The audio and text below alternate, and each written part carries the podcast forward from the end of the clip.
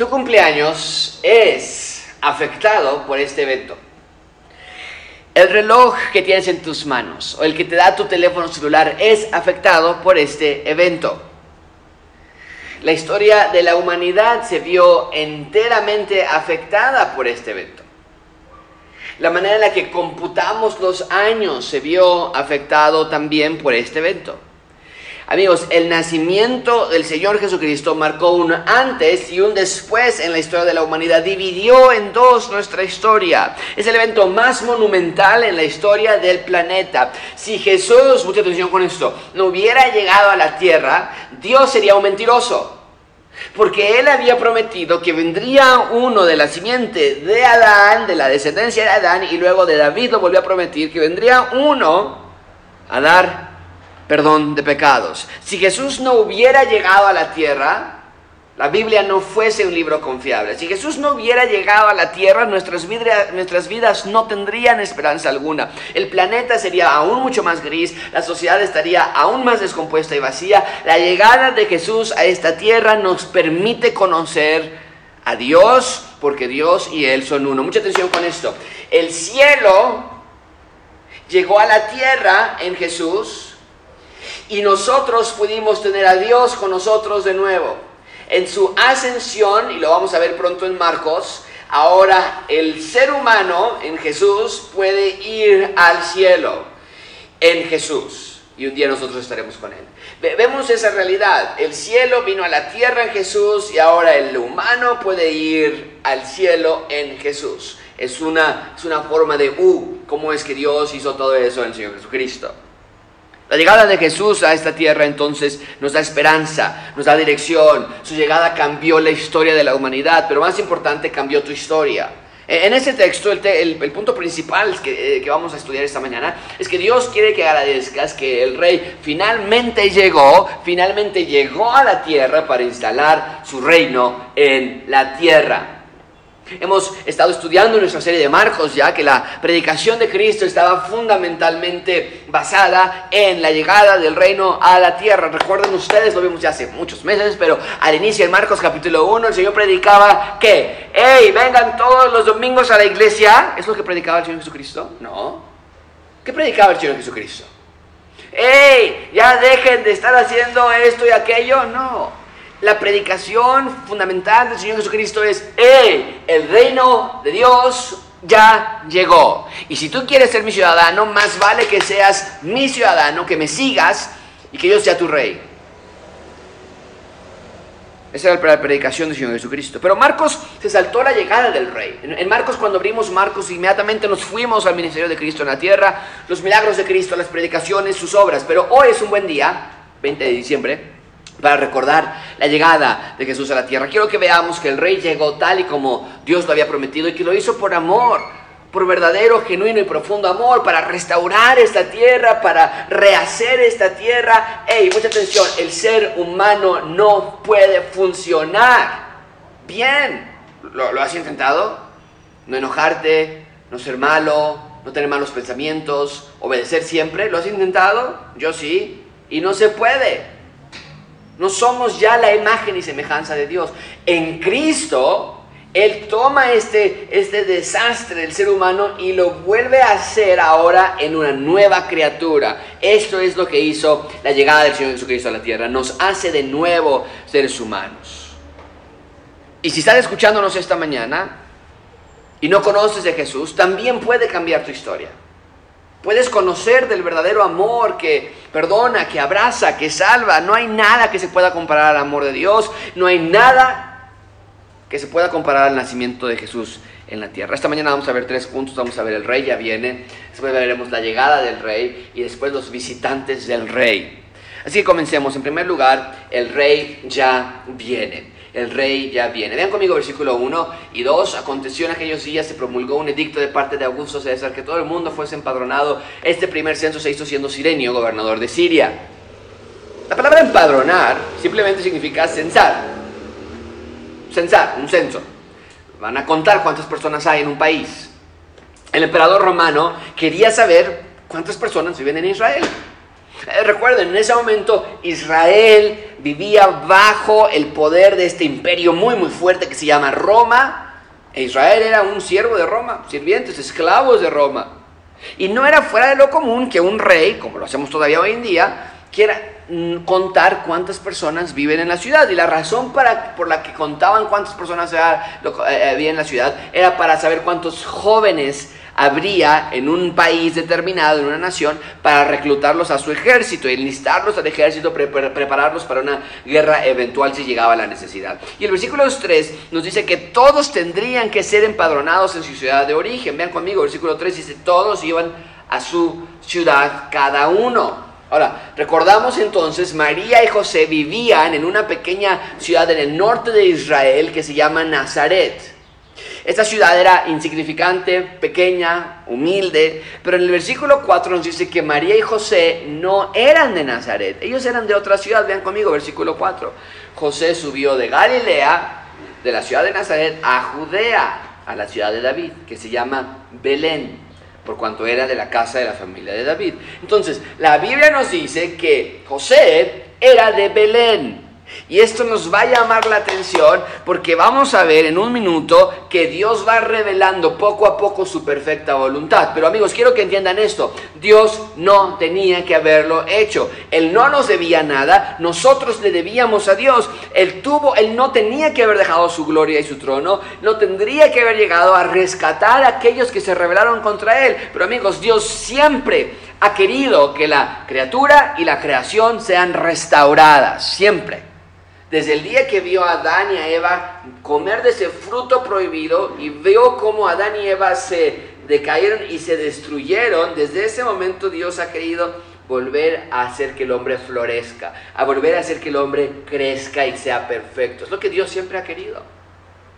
Desde aquel terrible día en Génesis 3, desde eh, donde el hombre decidió crear su propio reino, dijo Adán, yo no quiero el reino de Dios, yo quiero mi propio reino.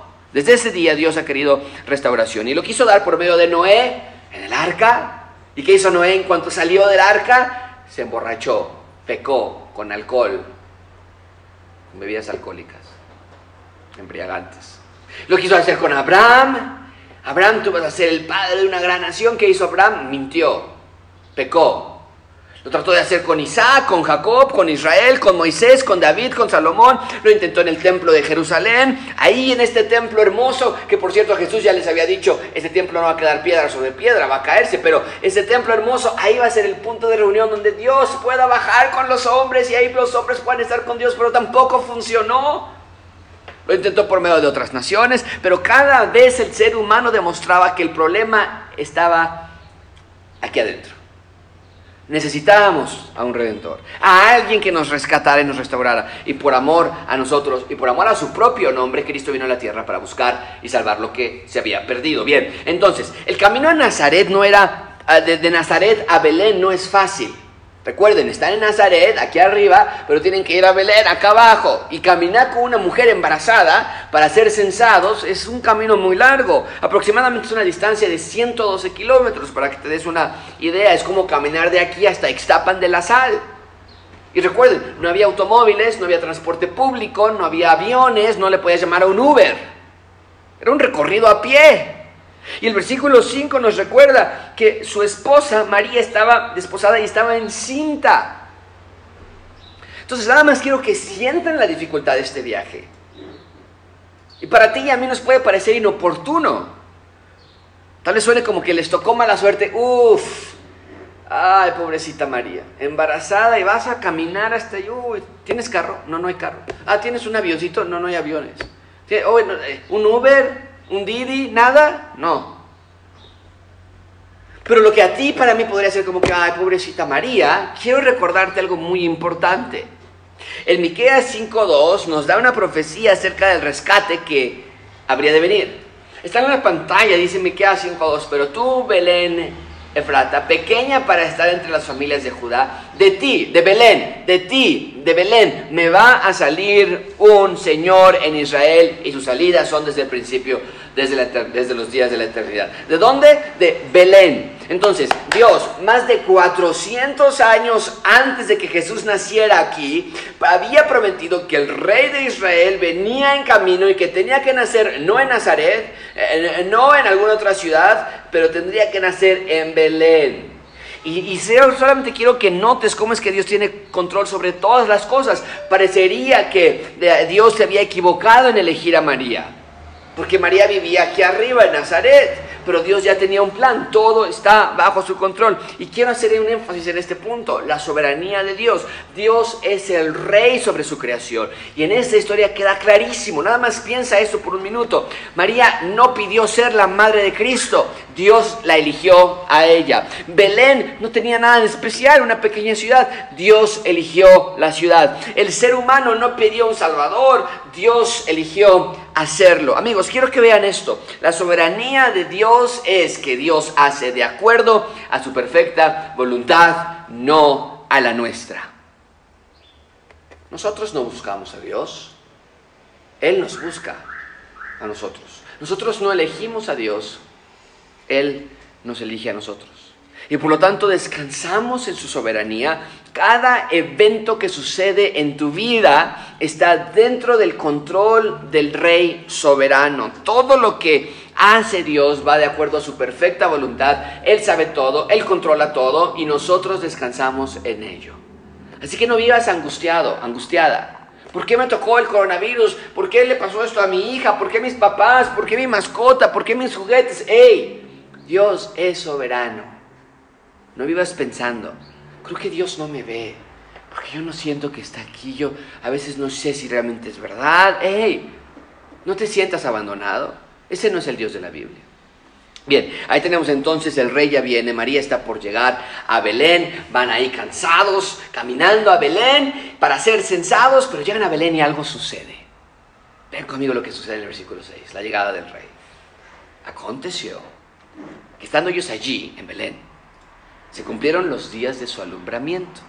Es decir, ya va a dar a luz, ya va a nacer el bebé. Justo en cuanto entraron a Belén, no antes. La profecía decía, de Belén va a nacer un rey. Y aquí está el rey en Nazaret y va caminando, van caminando. ¿Por qué no nació aquí Jesús? En algún lugar en el camino. No, porque el rey así lo había prometido. Van caminando, van caminando, van caminando. Y cuando llegan a Belén, ¡ay! ahora sí tengo que dar a luz. Ahora sí Jesús tiene que nacer. Es la promesa de Dios. Y vean conmigo versículo 7. Y dio a luz en Belén a su hijo primogénito y lo acostó en pañales y lo acostó en un pesebre porque no había lugar para ellos en el mesón. Entonces, la promesa que Dios dio en Génesis 3 se cumple. Jesús nace, llega a la tierra y amigos, por favor, no quiero que pasen por alto a la nación de Israel. Israel anhelaba un Mesías. Habían sido oprimidos militarmente por años, habían sido oprimidos políticamente por años y sabían de su vacío y entendían que Dios tenía que enviar a un Mesías. El problema es que, como lo he mencionado ya antes, ellos querían a un Mesías que restaurara la gloria nacional querían un Mesías que les resolviera los problemas económicos y políticos, pero ya vimos que Cristo sí era el Mesías, pero también era el Cordero de Dios que da su vida por nosotros. Vino a rescatar, pero a rescatar de qué? Del pecado.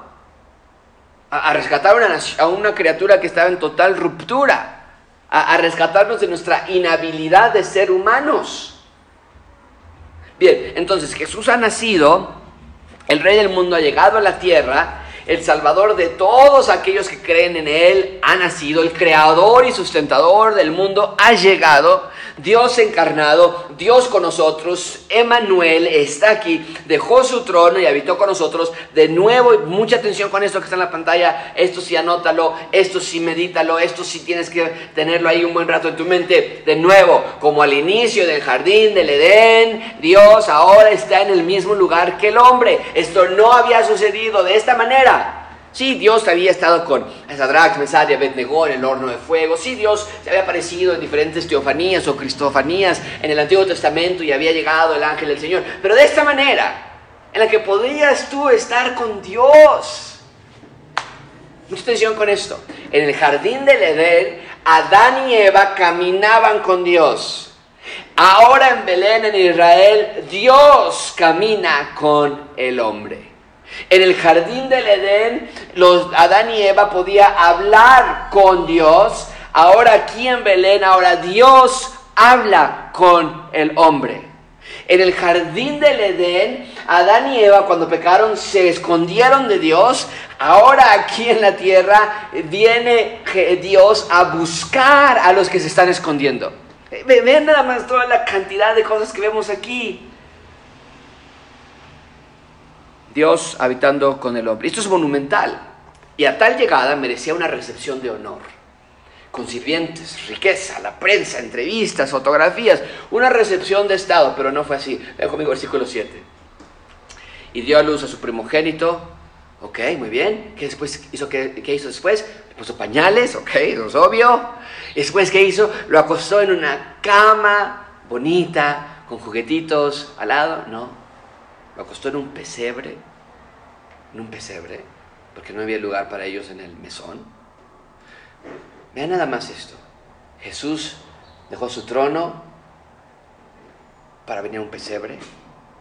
Jesús es rey y se hizo como un esclavo. Jesús es Dios y se hizo como un bebé.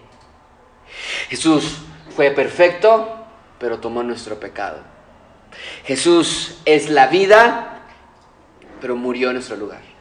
Y amigos, y, siendo todas estas cosas, desde su llegada a la tierra, al mundo, mostró el rechazo que le iban a dar por el resto de su vida en la tierra. Nos dice el texto, no había lugar para ellos en ningún mesón o bien hotel. Estaba todo lleno.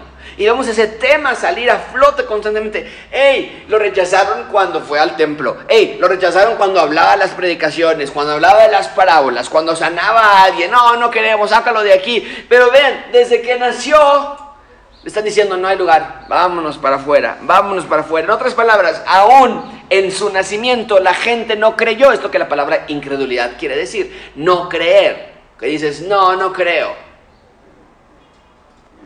aún en su nacimiento. Sin duda, parte de que no hubiera lugar para estar, de que no había lugar en el mesón, era por el censo. Recuerden que había un censo y pues muchas personas llegaban a sus lugares de orígenes. María al estar embarazada era mucho más lentos, ya para cuando llegaron, pues ya no había lugar para ellos. Pero recuerden, Dios siempre tiene el control de todo. Y cuando leemos esa historia no tenemos que sentirte triste por Jesús, decir, ay, pobrecito Jesús. Porque Dios tiene todas las cosas bajo su dirección. Y permitió esto, que se acostara en un pesebre, que no hubiera lugar en un mesón, para dejar en claro, no fue un accidente. Dios quería dejar en claro, desde que llego a la tierra, yo soy para los humildes espirituales. Lo, estudiábamos con Natalia y Santiago el otro día, la parábola de, em, la, oveja perdida, la moneda perdida y el hijo, y el hijo pródigo. Y decía la parábola del Señor Jesucristo que, que más gozo hay en el cielo por uno que esté perdido, pero que lo encuentre, que por 99 justos. Y platicábamos Natalia y yo decíamos, ¿qué que 99 justos? Pues supone que nadie es perfecto.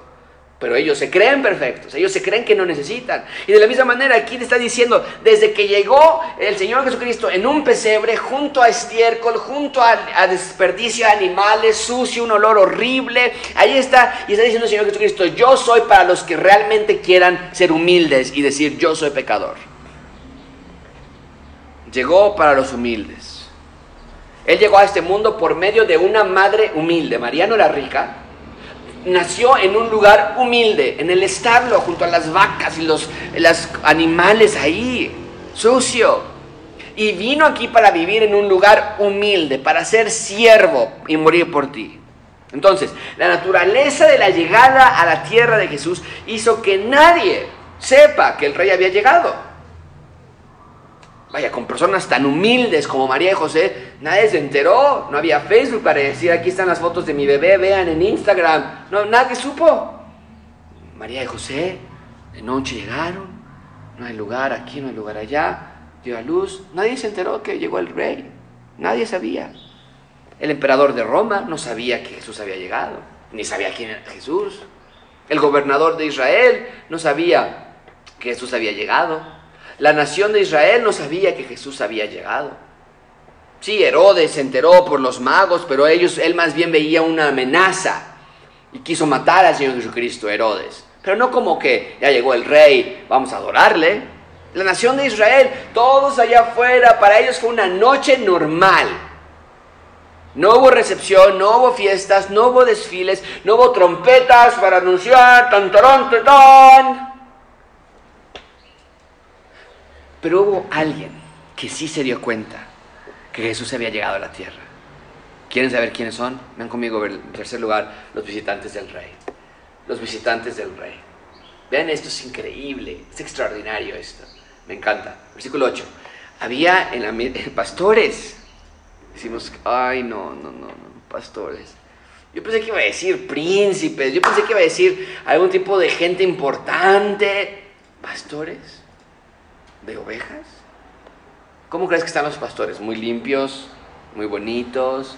están sucios, están con las ovejas y están ahí limpiando y siempre están con polvo y todo sucio. Dice ahí, había pastores en la misma región. ¡Ay, qué coincidencia! No, no es coincidencia, Dios ya lo había puesto así. Había pastores en la misma región que velaban y guardaban las vigilias de la noche sobre su rebaño. Estaban trabajando en la noche, estaban cuidando. Hay lobos, hay leones que quieren matar a los, a o comer a las ovejas, pues es su cena. Y los pastores dicen, no, y versículo 9 dice, y aquí se les presentó un ángel del Señor, y la gloria del Señor los rodeó de resplandor, y tuvieron gran temor. La Biblia nos indica muy simplemente que había pastores, había pastores cuidando su rebaño. Y durante la noche son interrumpidos porque imagínate esto nada más, se les aparece un ángel. Y en el versículo 9 nos dice que no nada más un ángel se aparece, sino la gloria del Señor los rodeó. Esto es algo grande, porque no había ocurrido así en el Antiguo Testamento. La gloria del Señor estuvieron allí y tienen, dice el texto, gran temor, se espantan y con toda la razón, porque la gloria de Dios, cuando, ¿qué es la gloria de Dios, Josué? La gloria de Dios es la presencia de Dios. Es es, una, es, es la perfección de Dios, es la pureza de Dios, la santidad de Dios. Y provoca que las personas que vean la gloria de Dios se sientan chiquitos, chiquitos, chiquitos, porque la gloria de Dios es tan perfecta que al ser tanta perfección, tú puedes ver lo imperfecto que eres tú. Y entonces las personas que ven la gloria de Dios les da temor porque se pueden ver. Y es lo que va a pasar cuando las personas lleguen a la presencia de Dios. Van a llegar a la presencia de Dios y van a darse cuenta lo grande que es Dios y lo pequeño y pecadores que son ellos. Ahorita es al revés. Ahorita las personas allá afuera se creen lo máximo porque no ven a Dios. Y dicen, ah, Dios no existe, bla, bla, bla. Espérate que veas su gloria. Y van a ver cómo vas a decir, qué pequeño soy yo. Y aquí es lo que está sucediendo. Están los pastores y de pronto se aparece un ángel y dice, por la gloria de Dios. Y dicen, qué pequeños somos, qué pecadores somos. Nuestra condición, nuestra naturaleza va en contra de la, la naturaleza de Dios. Pero este ángel les da un mensaje a los pastores. Y en primer lugar les dice, versículo 10, eh, déjame ver si lo voy a poner ahorita. Sí, versículo 10 dice, no teman hey, no teman. Es un mensaje muy parecido al que Gabriel le dijo a María, no temas, lo he mencionado ya antes, lo quiero mencionar rápidamente, cuando no conoces a Dios, hay cierto temor de Dios, porque no sabes quién es Él. Y parte de nuestra naturaleza nos lleva a querer escondernos de Dios. Cuando pecas tú, eh, eh, tú qué estás haciendo ahí en casa, cuando pecas, lo primero que se te ocurre es, ay, ahora voy a abrir mi Biblia y voy a orar con Dios. ¿Es lo que se te ocurre? Es lo que no. Te enojas con tu hermano o tu hermano o tus papás o, y, o tienes un mal pensamiento en tu cabeza o dices, hoy ¿cómo quisiera hacer este pecado? ¿Y qué dices en ese momento? No, ahorita voy a abrir mi Biblia y orar. ¿Es lo que piensas? No, porque nuestra naturaleza es, cuando viene el pecado, nos queremos esconder detrás de una puerta para que Dios no nos vea. Nos sentimos mal. Pero tenemos esta promesa. Los que sí creen, ya no tenemos que sentir temor. También lo estudiábamos con Nataña y Santiago, que como el hijo pródigo eh, se acerca y dice, voy a decirle a mi papá, papá, pequé contra ti, me la regué, me gasté todo el dinero. No puede ni siquiera decir eso porque el padre corre. Y sabemos que Dios siempre tiene sus brazos abiertos porque cuando pecamos ya no tenemos que temer, podemos sentir su abrazo y decir, estoy aquí. En segundo lugar, el mensaje del ángel es, no nada más, no teman, veanlo, está en la pantalla, versículo 10. No teman, no teman. ¿Por qué? Porque les voy a dar nuevas o noticias de gran gozo, que será para todo el pueblo. ¿Qué? Que ya hay una vacuna de coronavirus. ¿Esa es la, ¿esa es la noticia? Ah, no. Algo mejor que eso. Algo mejor que una... ¿Que ya voy a poder tener un carro nuevo cada año? No. ¿Que ya voy a poder comprarme Legos todo el tiempo? No.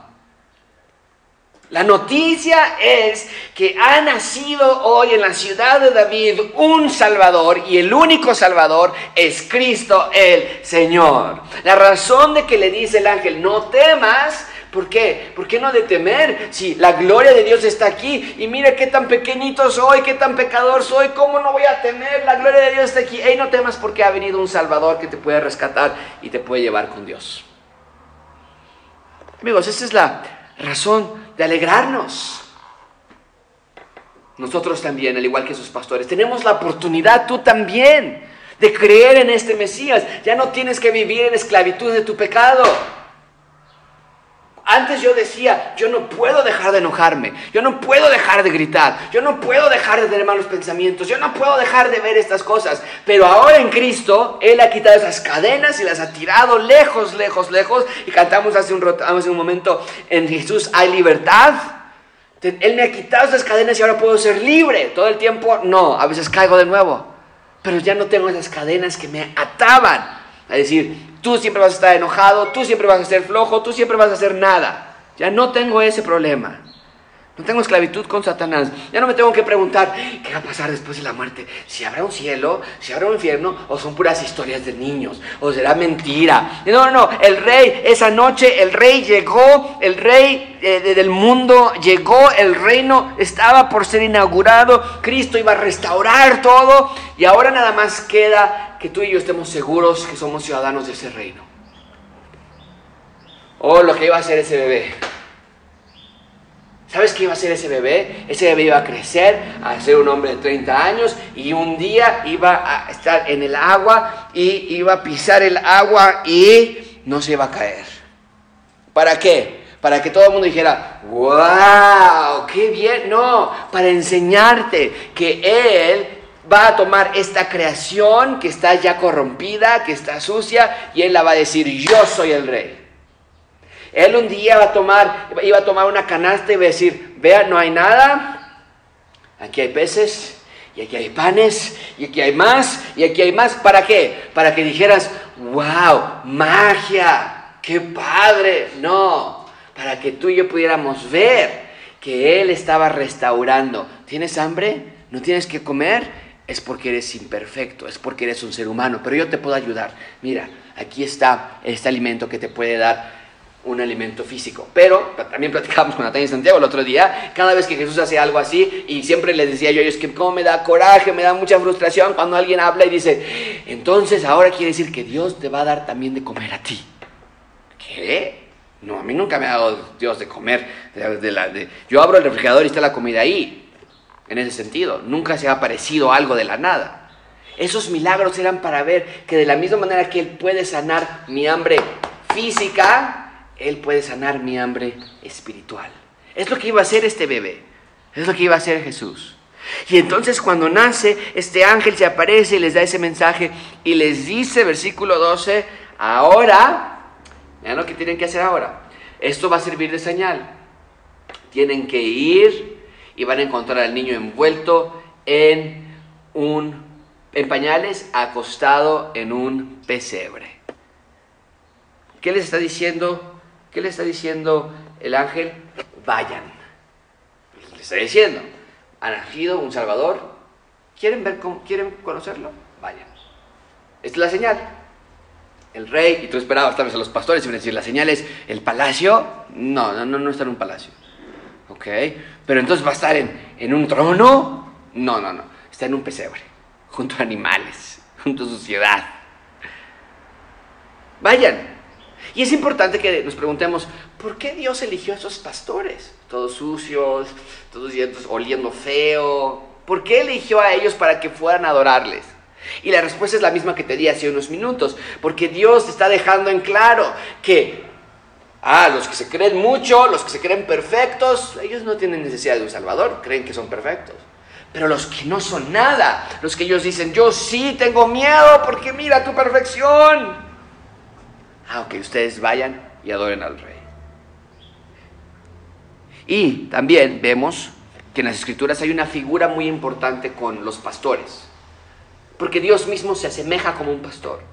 Y Cristo también iba a tomar esa analogía y él va a decir eventualmente, yo soy el buen pastor por sus ovejas. Entonces, desde principio, desde su nacimiento, vemos cómo esas flechas nos están apuntando que pastores hayan ido a darle la bienvenida al rey. Ya nos estaba apuntando que él iba a ser el pastor de los pastores. Esos pastores ahí en, la, en el bosque, en la, en la llanura, que iban a ver al al bebé, estaban por encontrarse con el pastor del mundo. Y para ser una oveja de ese pastor, tienes que ser pobre en espíritu. Cristo vino por los que saben que están en bancarrota espiritual. Y Dios no quiso una gran recepción para su hijo, sino que de los más humildes de la sociedad judía, un grupo de pastores serían los primeros en saber, el rey ya llegó. Pero amigo, en parte quiero que entiendas que esto sigue siendo una realidad. Dios no busca grandes científicos que crean en Él. Él no busca grandes figuras en la política y en la sociedad mexicana. Él busca a los de corazón humilde, que se acerquen y que crean en Él. Mi pregunta es, ¿eres tú uno de ellos que está acercándose al rey y creyendo? Ahora, lo que pasa después es fascinante. Vean conmigo versículo 3, esto es increíble. Y repentinamente, como si ya no hubiera sido suficiente todo esto que está pasando, están los pastores con, primero, que tienen miedo. No, no temas. ¿Por qué? Hay un Salvador y que está en un pesebre, ok.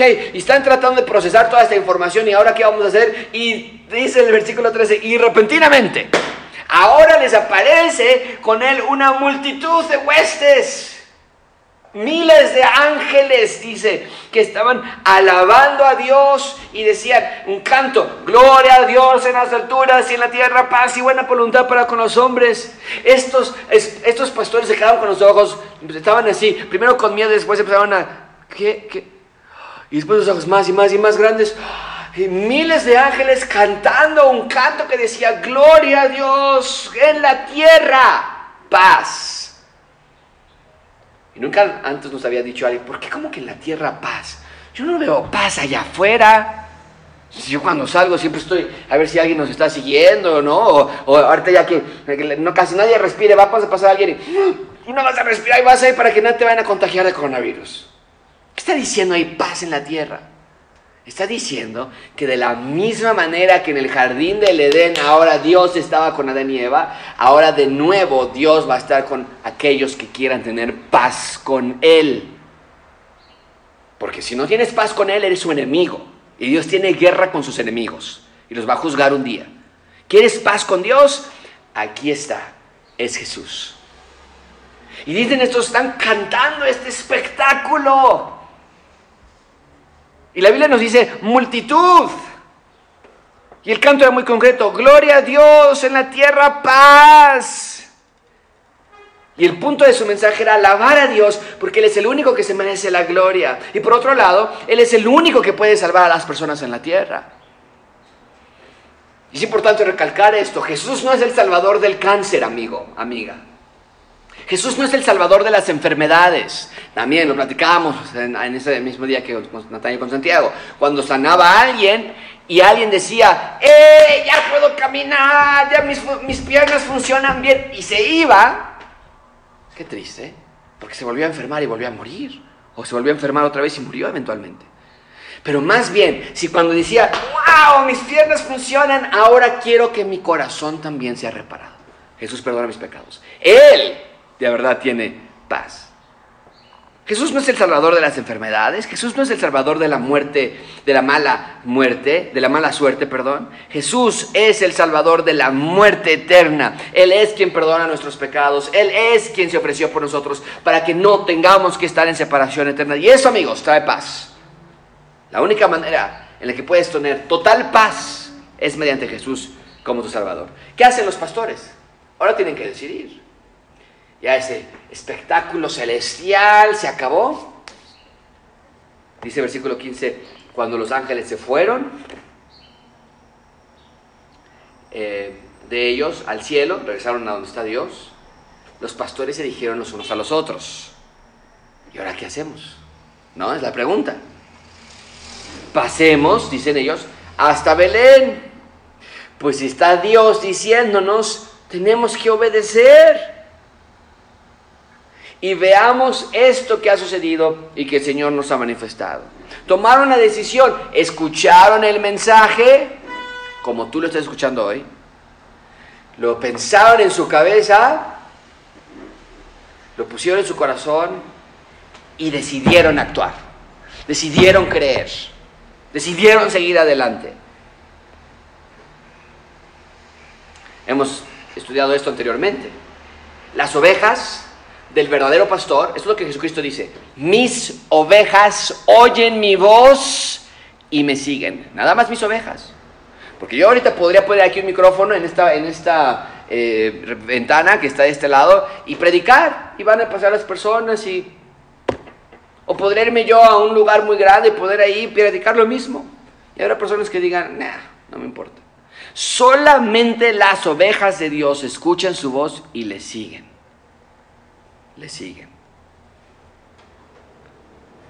Tenemos una perrita que acabamos de comprar y cuando oye nuestras voces, se acerca a nosotros.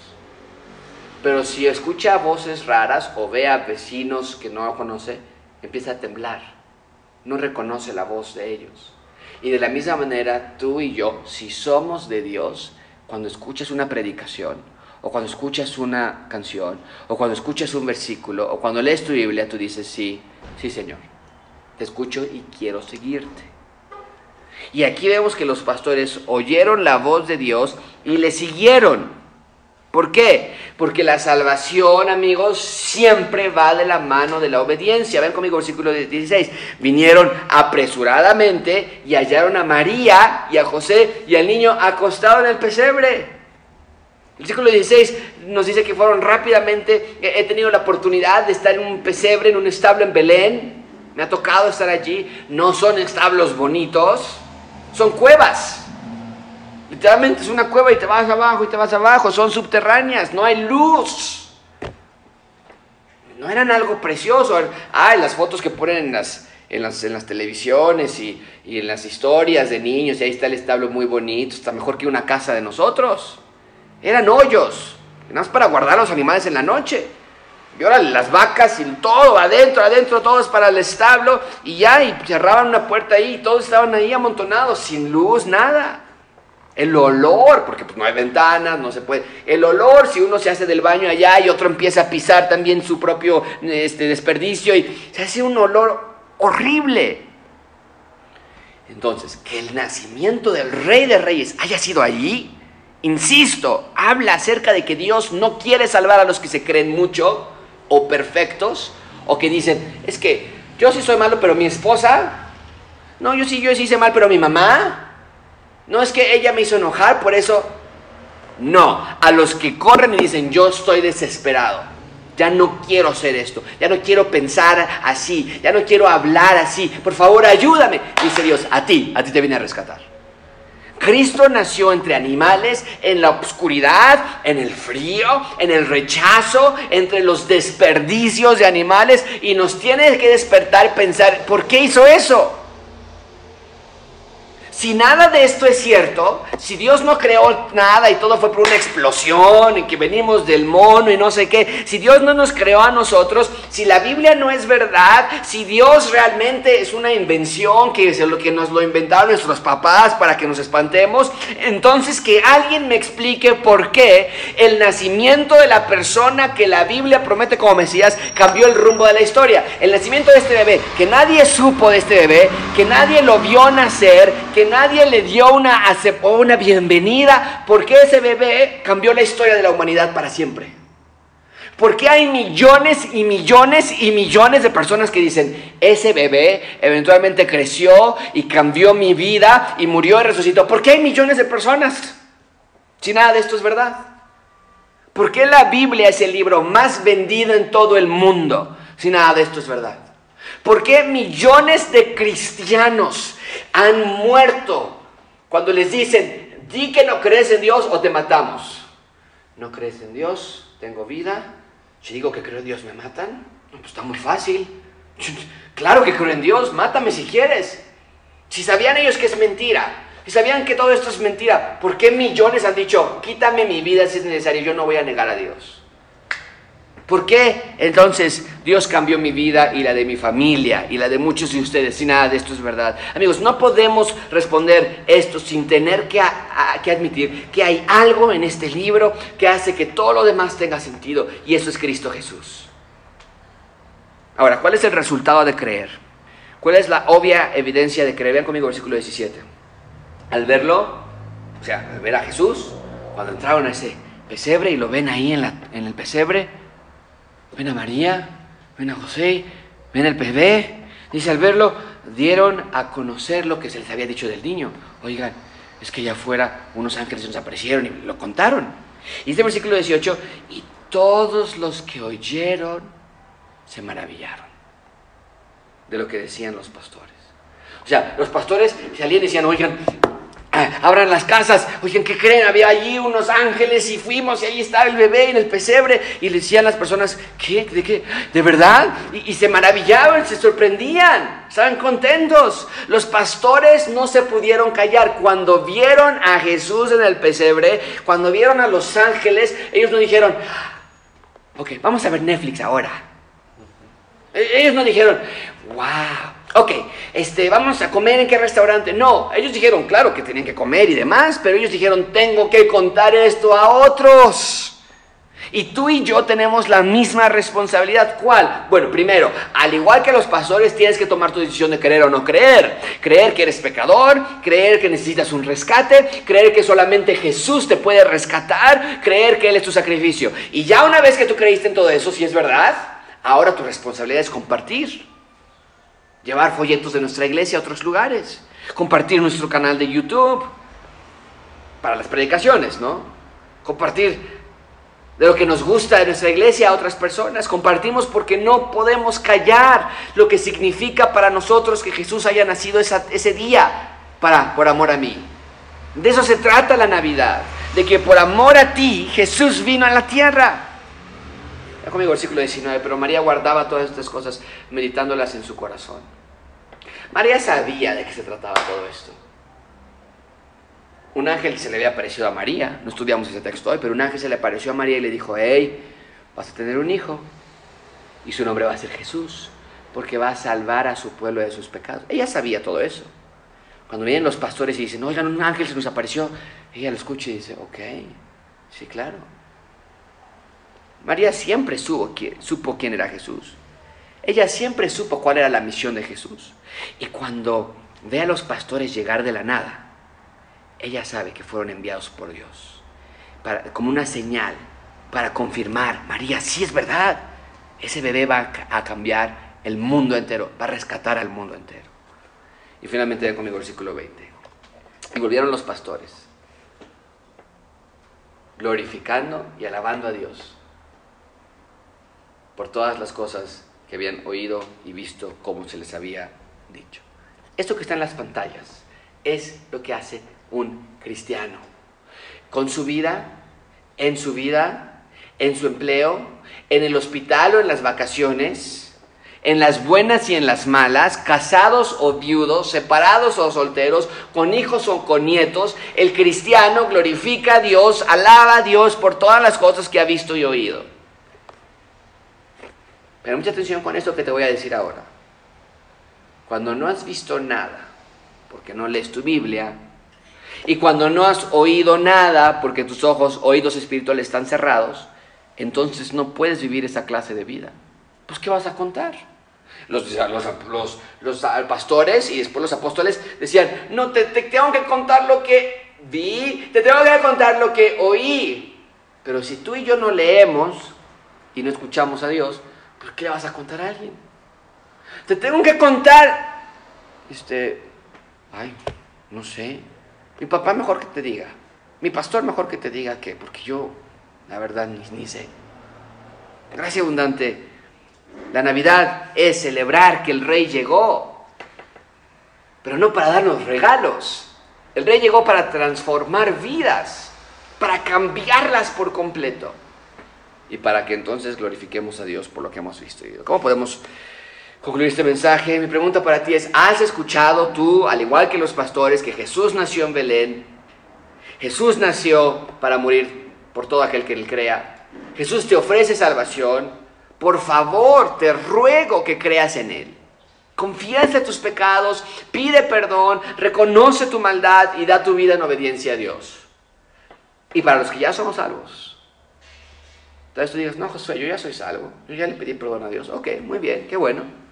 Pero entonces ahora, igual que los pastores, sal, comparte con otros, vivan vidas del reino, glorifiquen a Dios con sus mentes y en sus matrimonios, porque sea diciembre o sea septiembre, el rey llegó y cambió todo. Platiquen de tu iglesia, platiquen de tu Salvador, platiquen de cómo Dios los está tocando, porque de eso se trata la Navidad, de proclamar a otros que Jesús nació. El rey ha llegado, el reino perdido en el Jardín del Edén ha sido restaurado otra vez, el reino ha sido inaugurado y muy pronto, muy pronto, lo vimos en Marcos 13, le vamos a ver descender de las nubes una vez más. ¿Y sabes lo que tiene escrito en el costado? Rey de reyes y Señor de señores. Y va a reinar plenamente en un reino que no tiene final. Vamos a ver.